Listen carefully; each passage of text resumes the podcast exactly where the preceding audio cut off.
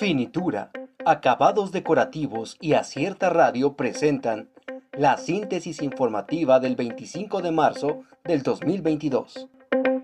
Celebra Oaxaca el Día de la Samaritana. Un día de fiesta se vivió en la capital oaxaqueña con motivo del Día de la Samaritana, que se celebra el cuarto viernes de Cuaresma. Locales y visitantes salieron a las calles de la ciudad para buscar un poco de agua, nieves y dulces regionales. Un acercamiento México-Rusia nunca puede pasar, señala embajador de Estados Unidos. El embajador de Estados Unidos en México, Ken Salazar, subrayó ante diputados que nuestro país y Rusia no pueden ser cercanos, que nunca puede pasar un acercamiento entre ambos países, al acusar que las acciones de la nación europea atentan contra la libertad. Agresiones a periodistas de política, 61.3% del total, señala Segov. La Secretaría de Gobernación señala que el 61.3% de las agresiones a periodistas ocurren contra quienes cubren temas de política. Enrique Irazoque, titular del Mecanismo de Protección a Periodistas y Defensores de Derechos Humanos, detalló que entre 40 y 45% de los agresores son autoridades municipales. Vuelve la FIL Oaxaca al centro de convenciones.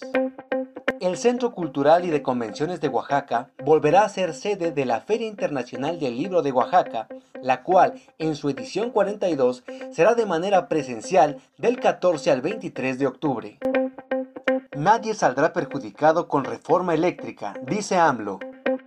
Ante la inminente discusión en la Cámara de Diputados de la reforma constitucional en materia eléctrica, el presidente Andrés Manuel López Obrador dijo a las empresas particulares, nacionales y extranjeras que no se preocupen, porque nadie saldrá perjudicado.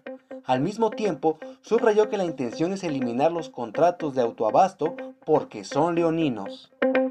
Absorberá Hacienda el 100% del impuesto especial sobre producción y servicios de gasolinas. La Secretaría de Hacienda y Crédito Público absorberá por completo la totalidad del impuesto especial sobre producción y servicios que se aplica a gasolinas en México. Lo anterior fue publicado en el Diario Oficial de la Federación. Señalan que beca de Donovan Carrillo está condicionada a sus resultados.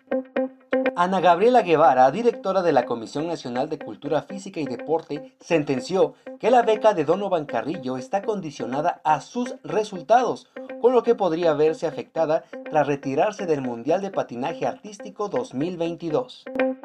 Renovallantas y Muelles de Oaxaca y Acierta Radio presentaron la síntesis informativa. Escúchanos el día de mañana con más información. Síguenos en las redes sociales como Acierta Oaxaca. Visita nuestra página web www.acierta.mx.